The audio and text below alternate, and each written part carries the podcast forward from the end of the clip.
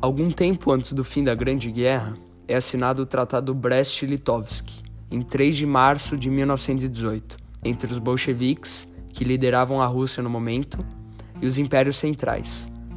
Esse tratado oficializa a retirada das tropas russas da guerra.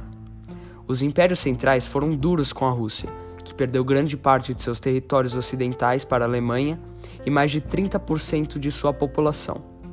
A Alemanha tomou algumas das principais formas de obtenção de renda da Rússia, como reserva de petróleo e carvão mineral.